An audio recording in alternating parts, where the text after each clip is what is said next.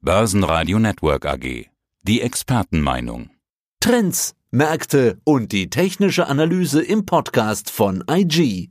IG.com. Guten Tag, mein Name ist Christian Henke. Ich bin Senior Market Analyst bei IG in Frankfurt. Jetzt hatten wir in dieser Woche einen neuen Rekord im DAX.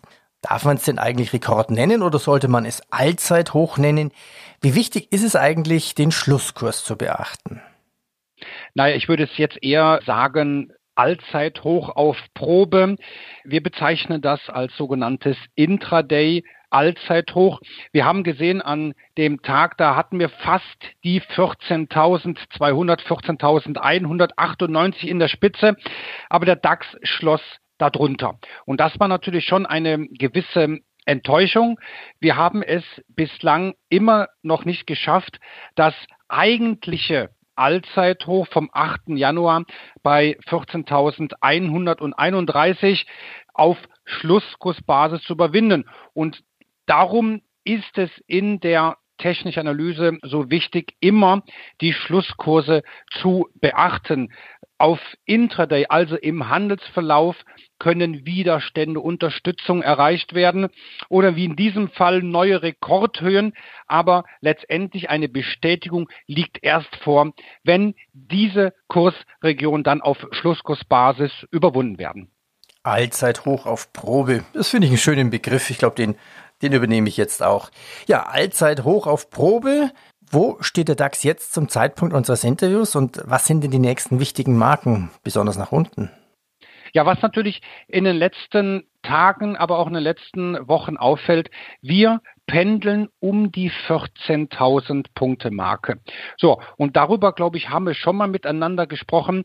Gerade bei solchen runden Zahlen, bei solchen psychologischen Marken, da sieht man wunderbar, wie Angebot und Nachfrage aufeinanderprallen, wo Bullen und Bären sich um solche Kursregionen streiten. Und das ist letztendlich auch eine entscheidende Weiche, kann man sagen. In der Vergangenheit war das so, das jüngste Beispiel war die 13.000 Punkte Marke. Die ist auch nicht sofort gefallen. Es hat auch eine gewisse Zeit gebraucht. Mal lagen wir drüber, mal lagen wir wieder darunter. Also auch hier ist erstmal auch weiterhin zu erwarten, dass wir die 14.000 nicht aus den Augen verlieren. Und wir haben ja auch gesehen, jetzt kommt nicht mehr die Pandemie als Belastungsfaktor auf uns zu die ist so ein bisschen verdrängt worden durch Inflationssorgen und die Angst, dass die Zinsen in den Vereinigten Staaten, sprich die Renditen steigen. Und das ist natürlich die aktuelle Sorge. Aber dennoch, und das ist eben was auch für eine relative Stärke des DAX spricht, ist, dass eine Verkaufsbereitschaft immer noch nicht zu beobachten ist.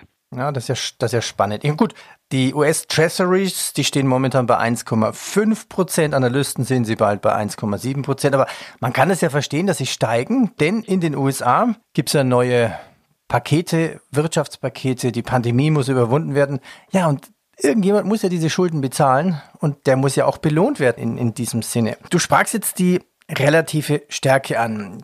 Lass uns mal einen Schritt zurückgehen. Was ist eigentlich eine relative Stärke? Die gibt in erster Linie irgendwie äh, eine Zahl, einen Aufschluss darüber, ob sich eine Aktie stärker oder schwächer bewegt als der Gesamtmarkt. Vollkommen richtig. Und die relative Stärke ist ein Filter. Das heißt also, wir gehen jetzt mal davon aus, der DAX schafft den Sprung über das genannte Allzeithoch oder über die letzten Allzeithochs. Und dann haben wir keine Widerstände mehr. Der Weg ist frei. Wir können Richtung 15.000 Punkte marschieren. Jetzt stellen sich natürlich schon die Zuhörer und Zuhörerinnen, ja, welche Aktie kaufe ich jetzt? Und da gibt es die relative Stärke, entwickelt von dem Herrn Levy. Und kurzum gesagt, es ist eine statistische Zahl, die um den Wert 1 pendelt. So, das heißt also, man kann, ob jetzt Rohstoffe, Währungen oder jetzt in diesem Fall Aktien, miteinander vergleichen. Und wie du schon gesagt hast, wenn eine Aktie eine relative Stärke hat, die größer ist gegenüber der Benchmark, sprich DAX, dann weist die Aktie nicht nur eine Stärke auf, nein, sie entwickelt sich besser. Und wenn man das dann noch so in einem Kontext von den zurückliegenden drei, vier Wochen anschaut, wie sich auch diese Zahl letztendlich verändert, ob sie steigt oder fällt, ist das ein sehr guter Filter, um halt sich die Rosinen rauszupicken, Falls die Erwartung ist, es geht weiter aufwärts, dann möchte natürlich jeder Anleger Aktien im Depot haben, die letztendlich noch mehr Gewinne versprechen, wie beispielsweise jetzt der DAX, MDAX oder TechDAX. Mhm. Also, schönes Beispiel, die relative Stärke ist ein Filter. Ja, setzen wir doch mal die Filterbrille auf. Wo soll der Anleger jetzt investieren? Schauen wir uns doch zum Beispiel mal in Europa um zum Beispiel. Vielleicht können wir ein Beispiel mal nennen. Welche Aktiensektoren laufen denn jetzt zum Beispiel beim Eurostox 600? Ja, das Problem ist, dass wir in Deutschland im DAX 30, noch ist er DAX 30, ja nicht so viele unterschiedliche Sektoren haben. Das heißt, da schaut man sich natürlich einen Index an, der mehrere Werte hat. Und da haben wir natürlich in Europa den Stocks 600, also die größten 600 größten Unternehmen des alten Kontinents sind dort vertreten aus Deutschland und aus allen europäischen Ländern. Und dieser Index ist in 19 Subindizes Branchensektoren eingeteilt. Und wenn man da diese relative Stärkebrille aufsetzt, sieht man, und das nicht nur jetzt seit gestern, seit einer Woche, sondern schon seit etlichen Wochen, dass wir hier, ja, eine, wie beim Fußball, wie bei der Fußballtabelle, haben wir Spitzenreiter und das sind aktuell die Aktien aus den Sektoren Touristik, Banken und Rohstoffe. Und natürlich auch jetzt, um jetzt mal die Frage vorwegzugreifen, wie kommt das? Ganz einfach. Die Pandemie geht irgendwann hoffentlich zu Ende. Die Hoffnung ist, dass wir zurückkehren zur Normalität und vor allem dem, was die Deutschen am liebsten machen, neben Autos kaufen, reisen, in den Urlaub fahren. Und die Hoffnung, die hat ganz einfach die europäischen Touristikaktien zuletzt nach oben getrieben. Also Tabellenführer in dieser relativen Stärke Liste Tabelle ist also praktisch der Sektor Travel and Leisure, sprich Touristik. Zweiter Stelle, Vizemeister aktuell, das sind die Bankentitel, die davon profitieren, dass halt in Amerika die Renditen steigen. Das heißt, dass wir, dass die Banken vielleicht künftig mehr was an der Zinsseite machen können. Und an dritter Stelle aktuell ein bisschen jetzt hatten wir einen kleinen Wachwechsel, das äh, aber immer noch auf dem dritten Platz, das sind die Rohstoffaktien. Ja, die haben ja zuletzt von den anziehenden Rohstoffpreisen profitiert, die wiederum gestiegen sind, weil halt die Marktteilnehmer sagen, die Pandemie geht irgendwann zurück. Wir kehren auch, was die Konjunktur angeht, zurück, beziehungsweise wir erwarten eine starke Konjunkturerholung. Sehr spannend. Also aktuell laufen Rohstoffe, Banken und Touristik. Vielleicht könnte man noch mal ein Beispiel machen. Also du sagtest ja vorhin, die relative Stärke pendelt um eins herum. Nehmen wir mal eine Aktie A an. Welchen Wert muss die Aktie A haben, damit ich weiß, sie hat eine relative Stärke?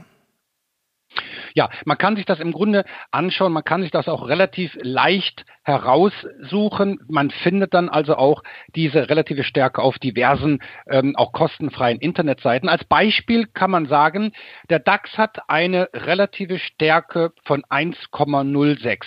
Hier wurde ein Zeitraum von 130 Handelstagen berücksichtigt. Das heißt, dass wir nicht zu große Schwankungen sehen. Also 1,06 hat der DAX.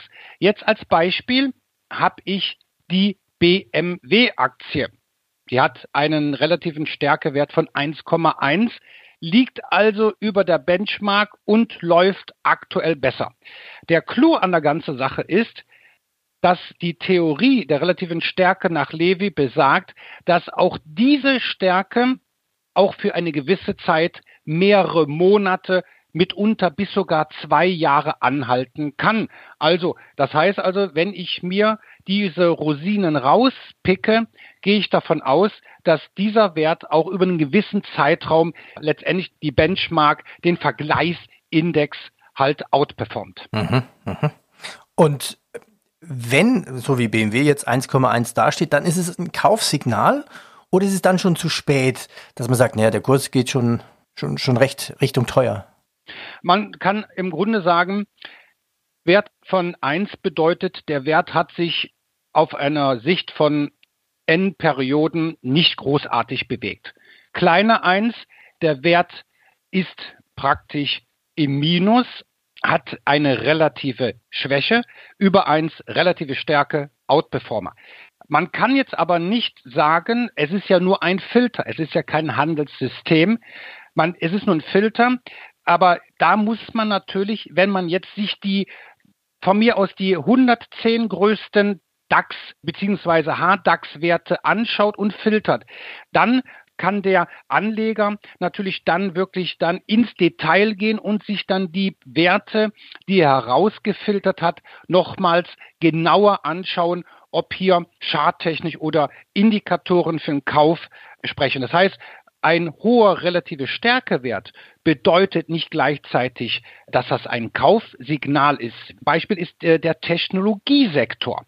Ja, Nasdaq ist zuletzt deutlich unter die Räder gekommen aufgrund steigender Zinsen und diese Verkaufswelle ist auch nach Europa übergeschwappt. Das heißt also, die Aktien aus dem Stocks 600 Technologiesektor äh, fallen aktuell auch und die relative Stärke als Beispiel hat sich von 1,1 in der Vorwoche auf 1,05 reduziert. Wir haben also weiterhin einen Wert über 1 und auch relativ hoch, aber wir sehen dann auch hier einen Rückgang und dann muss man natürlich sich dann die einzelnen Werte nochmal ganz detailliert anschauen. Relative Stärke. Wer jetzt in Deutschland bleiben will, wer steht denn noch so auf der interessanten Kaufliste? Als Beispiel, um jetzt nochmal diese Schwäche der Technologieaktien abzurunden, haben wir eine SAP-Aktie, die ja schon eigentlich seit einiger Zeit im Abwärtstrend befindet. Die relative Stärke beträgt hier 0,91, also kleiner 1. Also hier liegt ein Abwärtstrend vor und dann noch deutlich schwächer gegenüber dem DAX. Also das ist ein Wert, der nicht unbedingt auf der Einkaufsliste der Anleger stehen dürfte. Die Infineon-Aktien, die ja vor kurzem sogar noch ein neues Allzeithoch markiert hat, hat jetzt innerhalb von wenigen Tagen rund 10 Prozent an Wert verloren, weist zwar immer noch einen hohen relativen äh, Stärkewert auf, der ist aber rückläufig. Jetzt kommen wir aber mal zu den Gewinnern der letzten Tage und der letzten drei, vier Wochen. Die Deutsche Bank hat, steht kurz dafür, äh, davor, ein neues mittelfristiges Kaufsignal zu generieren. Eine Lufthansa beispielsweise oder jetzt speziell die, Auto, die heimischen Automobilwerte, BMW, Daimler, Volkswagen, die sehen charttechnisch momentan sehr gut aus. Jetzt hat der Anleger die Wahl der Qual. Ich habe eine BMW, ich habe eine Daimler und ich habe eine Volkswagen-Aktie. Aber ich kann mir nur eine dieser Aktien ins Depot legen. Welche ist es? Und da kommt wieder die relative Stärke als Filter zum Einsatz. Und da kann man zum Beispiel sagen, die BMW hat einen relativen Stärkewert von 1,1, die Daimler von 1,29 und die Volkswagen-Aktie, die so ein bisschen auch von der ähm, Hoffnung profitiert äh, über den beziehungsweise hinsichtlich des äh, eines möglichen Börsengangs von Porsche. Dieser Wert Volkswagen hat einen Wert von 1,30 und da sieht man schon, aha, dass die Sache ist klar. Der Anleger kann in diesem Fall sich die Volkswagen-Aktie ins Depot legen. Ja, und auch wenn jetzt schon feststeht, dass Osterurlaub vermutlich eher ein Lockdown-Urlaub werden wird oder bleibt, wie sieht es denn das mit Reiseaktien aus? Die Sektoren sind ja jetzt unterteilt in, in denen, die jetzt äh, die Tabellenführung innehaben. Dazu zählen jetzt beispielsweise die Touristikaktien. Und wenn wir so viele Touristikaktien haben wir in Deutschland nicht, wir haben eine Lufthansa, wir haben eine TUI. Und jetzt speziell Lufthansa, da sieht es technisch auch sehr gut aus, aber auch da ist jetzt in den letzten vier, fünf Tagen so ein bisschen, wie soll ich sagen, Gewinnmitnahmen zu beobachten gewesen, aber dennoch hat die Lufthansa-Aktie innerhalb des deutschen Leitindex immer noch einer der höchsten relativen Stärkewerte. Also wir sehen natürlich auch, ähm, wie beispielsweise Technologie, die noch in der Vorwoche ja weitaus höher standen, dass wir natürlich auch hier Gewinnmitnahme und dass wir auch hier Korrekturen haben. Aber die oberen, die, die ersten drei Sektoren, Touristik, Banken und Rohstoffe, die sind über Wochen stabil. Das heißt also, hier sehen wir auch bei einer hohen relativen Stärke auch stabile Wertentwicklung über einen längeren Zeitraum. Die relative Stärke ist ein Filter. Christian, ich danke dir. Sehr gerne. Soweit der Podcast von IG. Analysen, die Märkte, Charts und Webinare unter IG.com. Börsenradio Network AG. Das Börsenradio für Broker.